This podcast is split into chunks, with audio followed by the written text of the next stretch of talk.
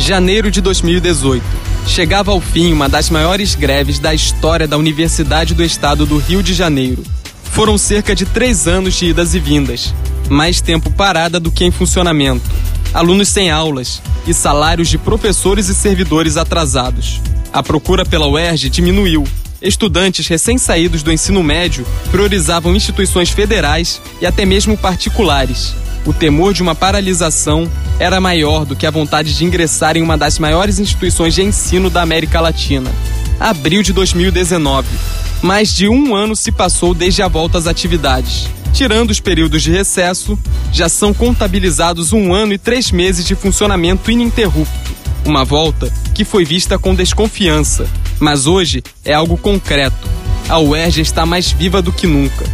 O vestibular anual está cada vez mais concorrido e os corredores da universidade voltaram a ficar cheios de alunos, professores, funcionários e colaboradores que ostentam um sorriso no rosto e o orgulho de fazer parte desta casa tão batalhadora e querida.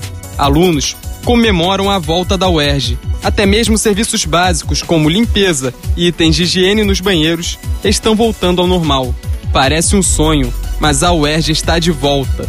Veja mais sobre este e outros temas no blog Comunica UERJ. Acesse comunicauerj.wordpress.com.